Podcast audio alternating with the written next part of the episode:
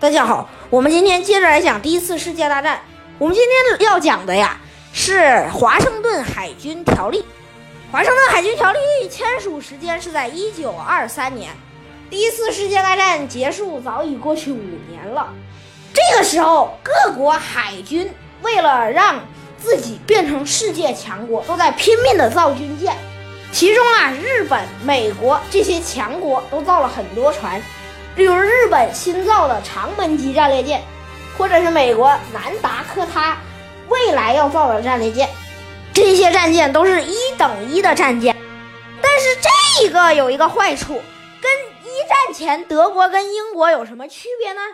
你造一艘战舰，我就得造两艘，那这个经济太贵，大家都得被拖垮。所以这要怎么办呢？要让大家都有和平嘛？你要一个造一个，一个让两个，那不全成冷战了吗？于是各国决定裁军，怎么裁军呢？签署一个海军协定。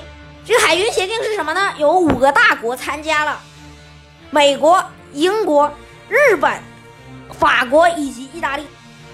咱们先讲讲这五国的立场啊。美国自然是很高兴啦。因为在这个吨位排比里，它是占五的，五是最厉害的，五是最大的，那就说明美国已经成为世界霸主了，已经要取代日不落帝国了。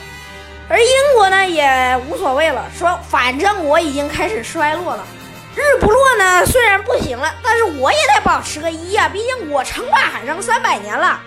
对，英国也有五万吨，这个法国也是没什么在乎的。说自己也不是海军强国呀，但是你看那意大利，哎，意大利人的立场是很好的啊。为什么呢？意大利人在一战中没有死很多人呐，关键是，而且他有钱呐。他虽然只能造一万七千吨，但是他没有什么损失，所以可以放心的造。你就是放开造，你估计意大利都没造不了一万七千吨。就意大利那两艘小雷小艇，加上那么几艘老式巡洋舰，你能造够一万七千吨，那就好了。于是，咱们再讲讲一个东方小国，就是日本。日本是一个很强势的国家，它先后打败了中国和俄国两个亚洲最大的国家和一个人口最多的国家。中国呢，都沦为他的手下败将了；俄国人都沦为他手下败将了。但是日本人对这个条例很不满。但是你可以看出，这个条例其实是对日本的一种保护，因为是五比五比三比一点七五比一点七五，日本是三，虽然是三，但是没事儿啊，日本没钱就造不了美国那么大的船。其实这种是一种对日本的保护，比方说啊，我考一百分是因为试卷就一百分，你考九十八分是因为你就九十八分啊。如果试卷一百二，那我就能考一百二十分，你还是九十八分，那日本人这个不就落后了吗？所以说，海巡协定其实是对大国的约束，甚至是可以说对日本的一种护身符。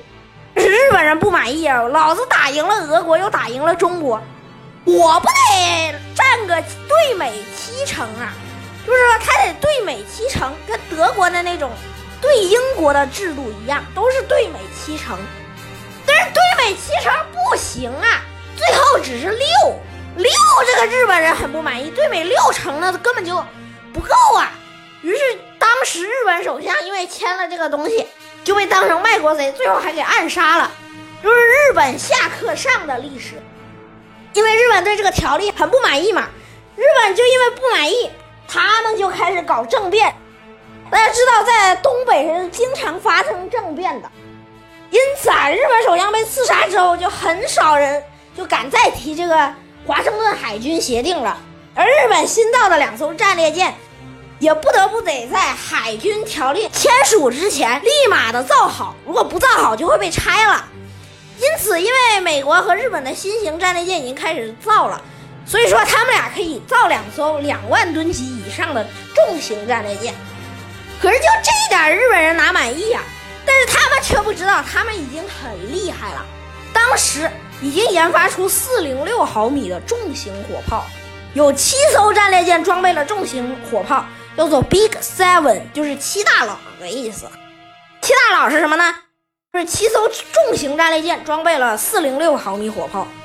美国有三艘，英国也有三艘，日本也有三艘。英国呢有一艘因为没有造好，所以失效了，所以英国只有两艘，使得日本比英国还要多了一艘。所以说你应该满意了吧？